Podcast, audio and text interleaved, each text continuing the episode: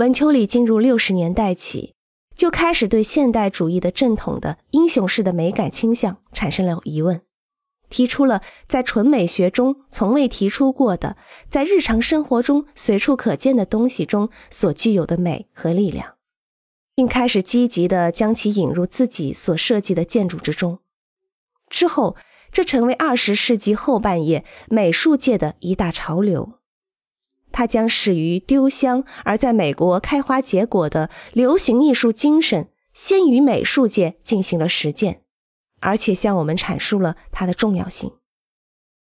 与文丘里的著作前后出现的查尔斯·穆尔设计的西兰奇公寓也具有同样的倾向。文丘里在母亲住宅中贬义地引用了西洋古典建筑，而查尔斯·穆尔的西兰奇公寓。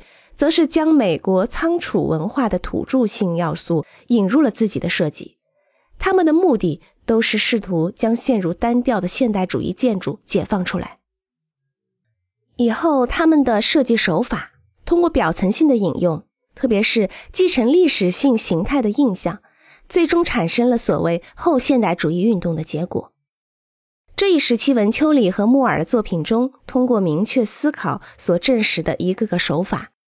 使人感觉到，与当今的建筑师们常用的只是追求强烈印象或追求商业广告性的手法，有着非常明显的理念上和技巧上的不同。他们所表现的新时代性，不是在欧洲，而是在没有历史传统的美国，因此可以说有着非常重要的意义。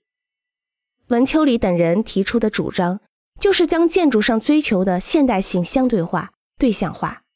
这种对现代建筑的深层怀疑，与当时社会的整体动向有着密切的联系。最终，它成为一大潮流，席卷了整个建筑界。其中最具象征意义的事件，就是巴黎的五月革命。